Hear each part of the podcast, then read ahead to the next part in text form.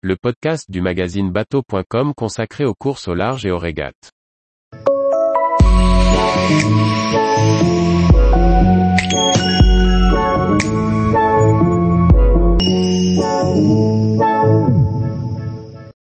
Jean-Pierre Dick, je n'ai jamais fait mieux que troisième, j'aimerais gagner. Par Chloé Tortera. Jean-Pierre Dick retourne à la course au large après cinq ans d'absence. S'il n'a jamais fait mieux que troisième sur la route du Rhum, il espère bien remporter la course dans la catégorie Rhum Mono en 2022, sur un bateau qu'il a conçu. Entretien avec un favori. S'il a laissé la course au large derrière lui depuis la Transat Jacques Vabre 2017, il n'a pas pourtant arrêté de naviguer. Formant des amateurs passionnés, il a participé à des courses moins médiatiques. Il revient sur cette route du Rhum en tant que favori et espère bien décrocher la victoire. Ta dernière course au large professionnel remonte à 2017, et ta dernière route du Rhum à 2010. Pourquoi ce retour sur la Transat? Et pourquoi en catégorie Rhum Mono? C'était une jolie opportunité après la dernière victoire sur la Jacques Vabre. J'ai souhaité utiliser un bateau que j'ai développé, le JP54, pour mettre le pied à l'étrier à d'autres personnes. J'avais l'opportunité avec la route du Rhum de pouvoir inscrire le bateau et d'être l'un des favoris. J'ai sauté sur l'occasion. C'est une course mythique. Mon histoire avec la route du Rhum est particulière. Je n'ai jamais fait mieux que la troisième position. J'aimerais la gagner. La course au large reste ma passion. C'est un élément important. Participer me permet aussi de promouvoir ma mer de cœur, la Méditerranée. Qu'as-tu fait depuis 2017 As-tu maintenu un pied dans la course au large? J'ai continué à naviguer, mais de manière beaucoup moins médiatisée. J'ai navigué avec des amateurs passionnés qui m'ont fait confiance. J'ai aussi participé à des courses moins médiatiques. Tu es l'un des grands favoris de ta catégorie, quid de cette reconnaissance? J'ai envie d'y retourner. Ça fait des années que je n'ai pas vécu cet enchaînement, présent dans l'envergure de cette course-là. Ça me rappelle des souvenirs. Je fais des interviews, j'ai un programme sportif.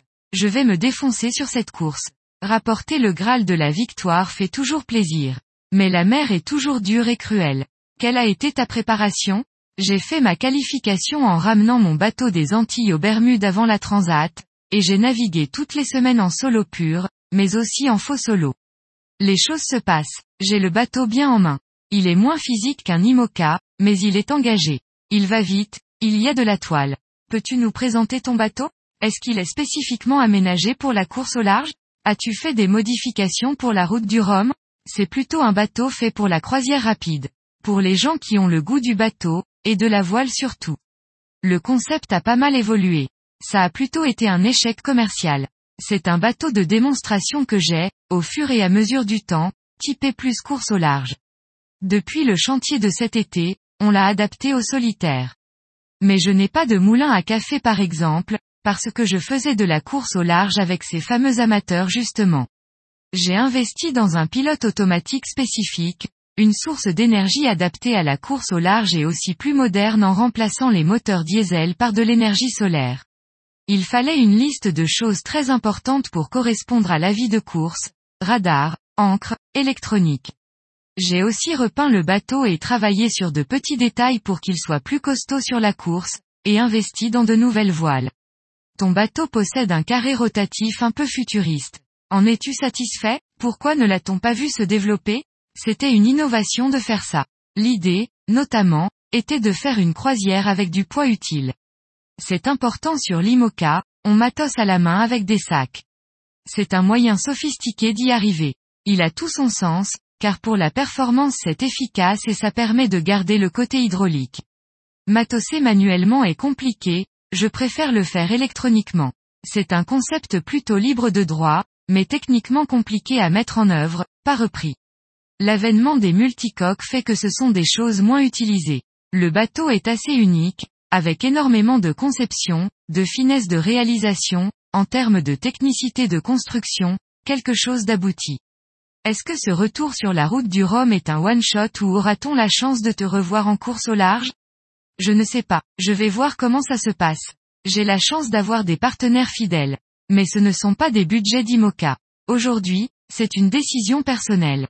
J'ai fait quatre Vendée Globes d'affilée, je suis obsessionnel sur les détails. Mais ce n'est pas évident d'allier la course au large pendant 20 ans et de vivre avec des personnes, de fonder une famille. J'aurai moins de chances de gagner en IMOCA et je me mets cette pression constante.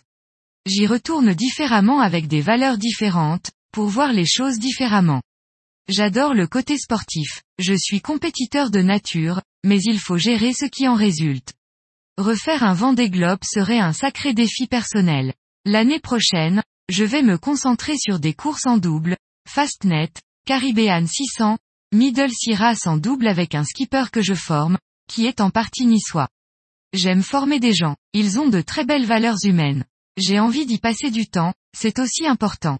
J'ai besoin d'avoir confiance, en mer, mais aussi à terre. C'est un gros travail à terre pour être en phase avec ça.